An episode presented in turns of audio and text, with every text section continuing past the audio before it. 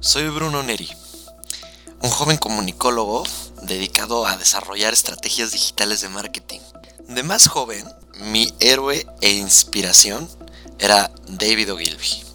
Seguramente alguno que esté escuchando este, este podcast recordará el nombre. Bueno, pues es el padre de la publicidad, inclusive una de las agencias más grandes del mundo fue fundada por él, lleva su apellido, probablemente han escuchado de él. Durante la universidad, con el libro Confesiones de un publicista, me comencé a introducir al fascinante mundo de la creatividad y de esta misma publicidad, con la idea de, que la redacción de piezas publicitarias, eh, que con pequeños contenidos, eh, plasmados a lo mejor en un comercial, en un espectacular, en un arte como se conoce en el mundo de la publicidad, podía convencer a grandes audiencias, siempre con el fundamento de que la creatividad tenía que ser el centro de mi desarrollo profesional, ¿no?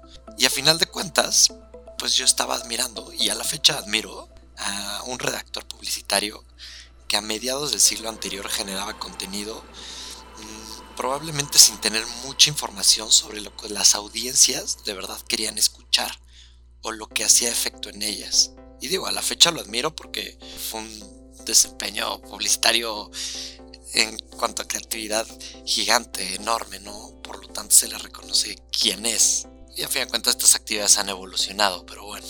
Es por esto que actualmente al que llevo a reconocer como mi héroe en mi actividad profesional y en mi visión a futuro son nada más y nada menos que los datos. ¿Se han puesto a pensar la cantidad de datos que generan cada vez que quieren realizar una compra en Internet? Una compra por decir una actividad, pero bueno, todos dejan rastro.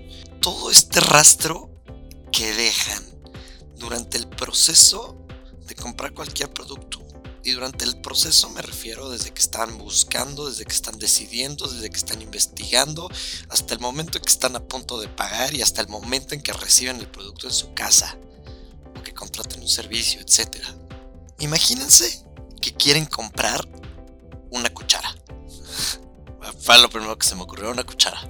Toman su celular, abren un buscador y, no sé, se deciden escribir eh, las mejores cucharas o cucharas en venta de pronto, así, entre tanto resultado, estoy seguro que se van a ver inmersos en detalles como el tamaño que tiene una cuchara, el material del que está hecho, eh, que si tiene cierta curvatura, la resistencia de su material y bueno, pues toda la serie de interesantísimas, obviamente, características que rodean la existencia de una cuchara. Bueno, pues finalmente, en su búsqueda, te encuentras con buenascucharas.com que ellos te brindan la información que necesitas con palabras que conoces, con contenido ágil, con video, con texto, te ayuda a comparar cucharas de diferentes marcas, inclusive en una de esas te recomienda tenedores, ¿no? Hasta decides comprarle, hasta que decides comprarle este fil ayudante que se ha vuelto buenascucharas.com.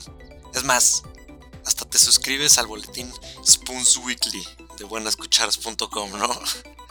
Bueno, eso, todo eso lo hace el inbound marketing.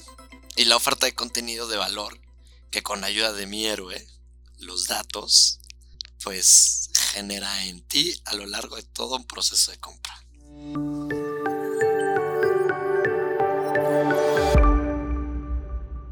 Acompáñame y al final de esta plática conocerás todos los beneficios que el inbound marketing le puede dar a absolutamente cualquier marca.